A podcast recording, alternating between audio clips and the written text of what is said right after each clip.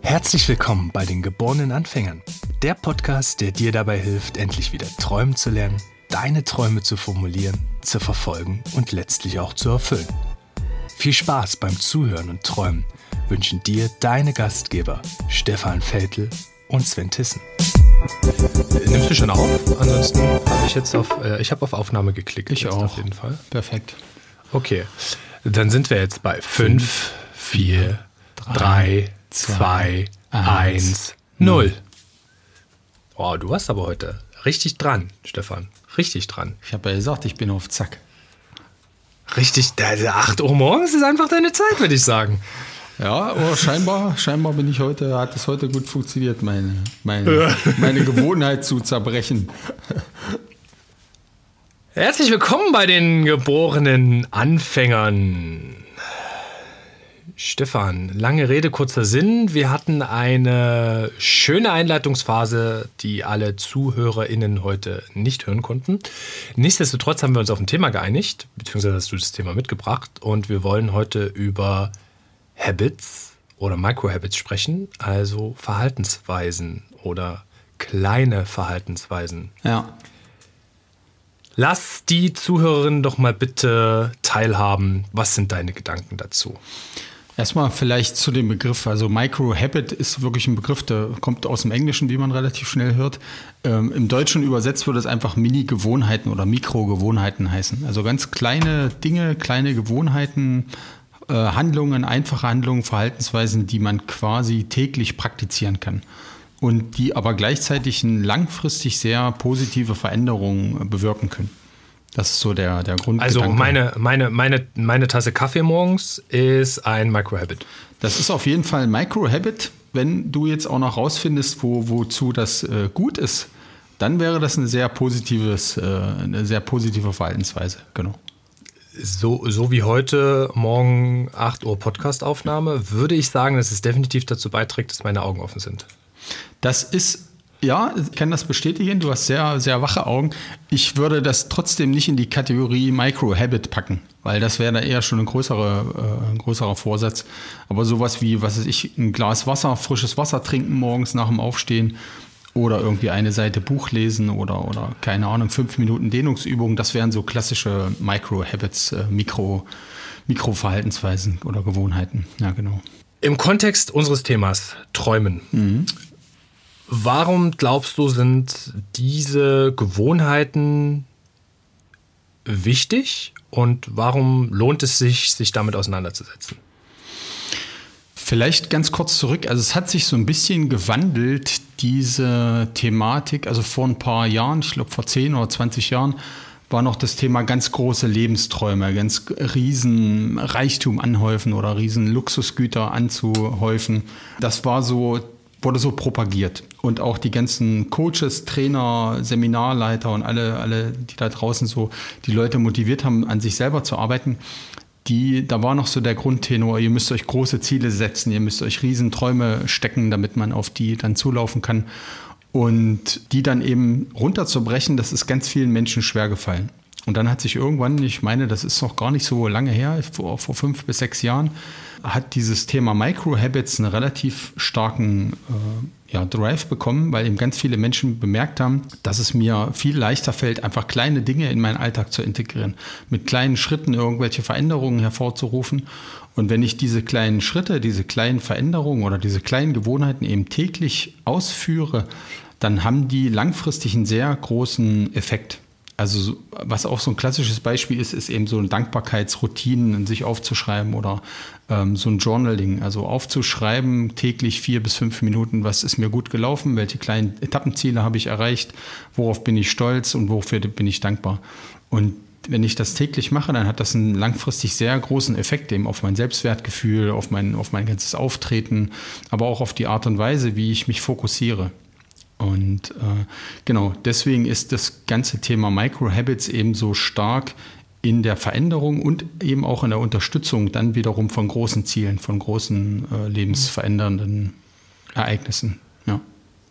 Für, für mich lässt sich da, mal schauen, ob es wirklich so ist, eine sehr gute Brücke schlagen auch zum, zur agilen äh, Projektorganisation. Ja. Weil es da ja auch um sehr schnelle Iterationen, also Ergebnisse geht. Ja. Dass man Organisationen so aufstellt, dass das Ergebnis im Vordergrund steht und weniger stark die, die Planung und alles, was ringsrum gehört. Das zum Beispiel ja auch einer der Grundsätze ist, dass man lieber Ergebnis, denn Dokumentation beispielsweise, als eines der agilen Grundprinzipien an der Stelle. Ja. Ist das vergleichbar, wenn man jetzt mal so einen Organisationsaufbauten schaut oder hat es nichts miteinander zu tun? Also ich, ich, ich finde das ein gutes, eine gute Analogie, weil ich äh, habe auch gleich in meinem Kopf hat es auch gleich gerattert, diese, dieses Daily Stand-up, was es ja zum Beispiel gibt in, in, in Scrum oder in agilen Teams, wo man sich täglich eben ganz kurz äh, Feedback dazu gibt, was, was läuft gut, wo stehe ich gerade, wo brauche ich Unterstützung. Das wäre quasi im Projektgeschäft auch ein Micro-Habit, wenn man so will. Und das fördert aber langfristig eben die, die, das Verständnis. Jeder weiß irgendwie, wo ist der andere dran und fördert aber auch die Selbstreflexion. Nämlich, ich muss mir eben ganz kurz vorher Gedanken machen, was hält mich eigentlich wirklich gerade auf? Was ist mein Ziel? Das muss ich wissen. Was ist mein Entwicklungsziel oder mein Testziel jetzt in dem Beispiel? Und was steht mir da im Weg? Und dann auch um eben um Hilfe bitten. Und das ist ja, wenn man jetzt wieder die Brücke zurückschlägt, zu unseren Traumerreichungen auch immer das Thema gewesen. Ähm, dass uns eben bewusst wird, was hält mich auf, äh, wer kann mich da unterstützen, welche Art von Hilfe ist notwendig. Und da sehe ich auch im Organisationsbereich, in der Organisationsentwicklung sehr viele Parallelen, wo eben so Micro-Habits gut tun können. Ja. Wie gehe ich da jetzt ran? Also ich möchte ein Micro-Habit äh, etablieren. Hm, was fällt mir ein? Traumjournaling zum Beispiel. Ja. Welche Tipps hättest du? Wie gehe ich damit um? Im Übrigen, Traumjournaling ist ja auch sehr schön als Thema für unseren Podcast, ja. weil es um Träume geht. Demzufolge hat es ja sogar einen unterliegenden Zweck. Ja, wie würdest du vorgehen? Also um, du hast ja zwei Phasen. Erstmal so ein Microhabit überhaupt aufzusetzen, also zu, mhm. zu installieren oder initiieren.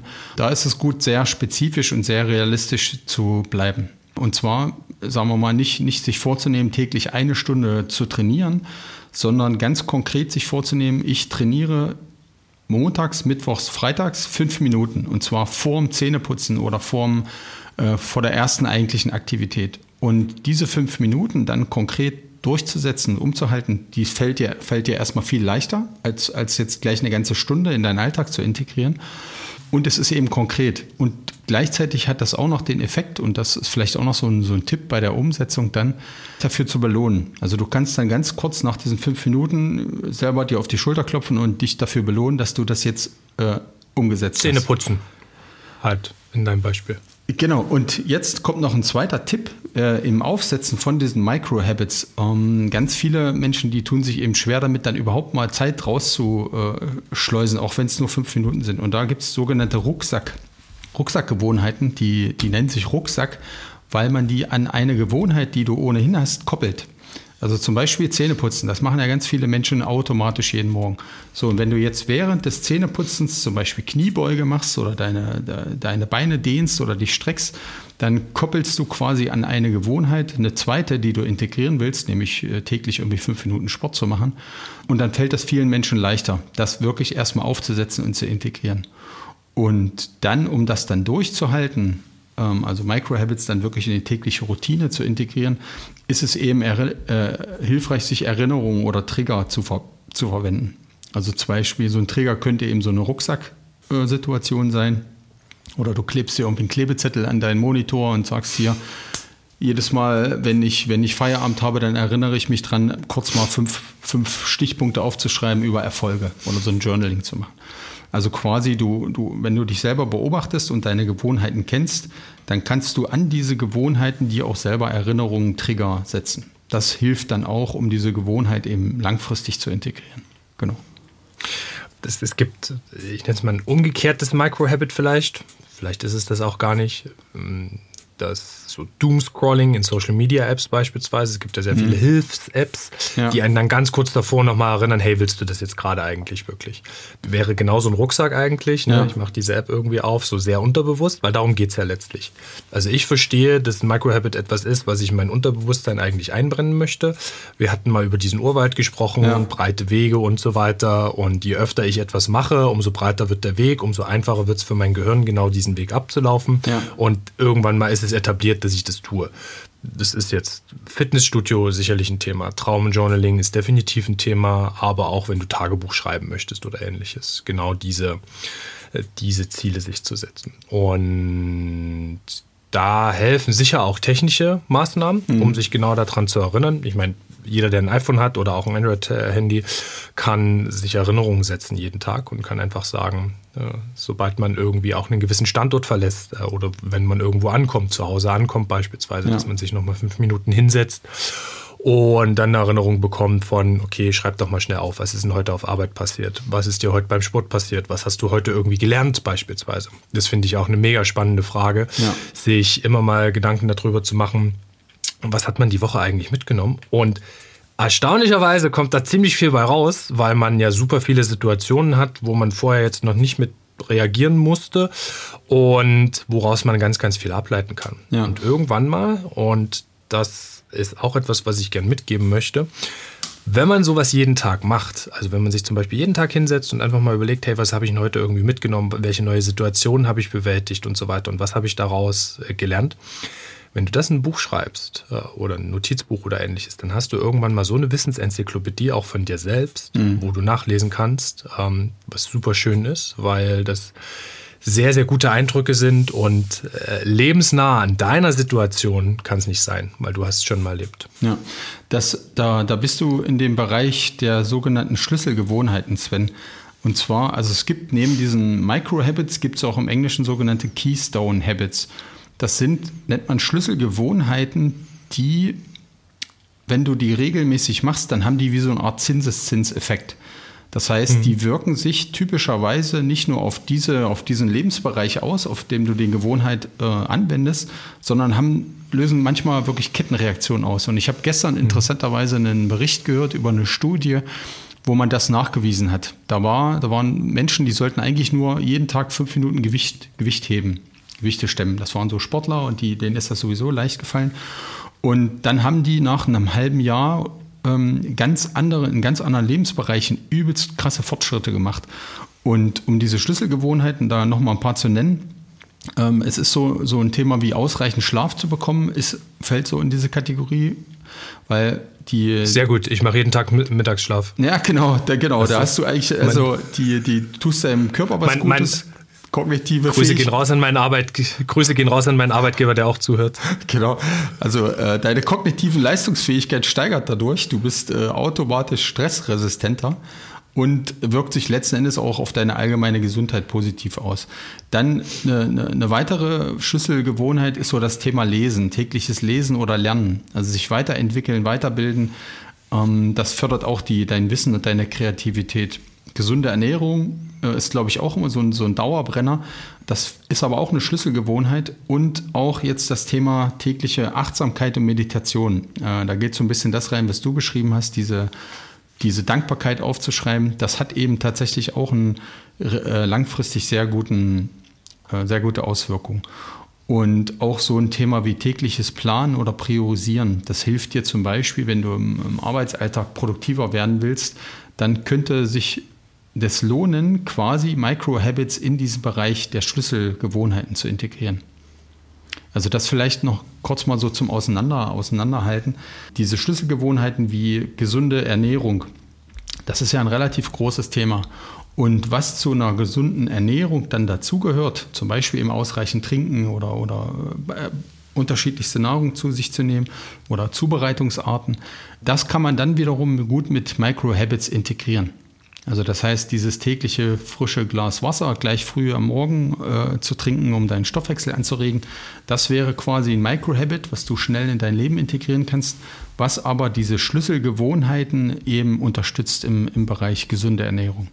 Und die haben dann wohl auch äh, nachweislich sehr positive Auswirkungen auf ganz andere Lebensbereiche.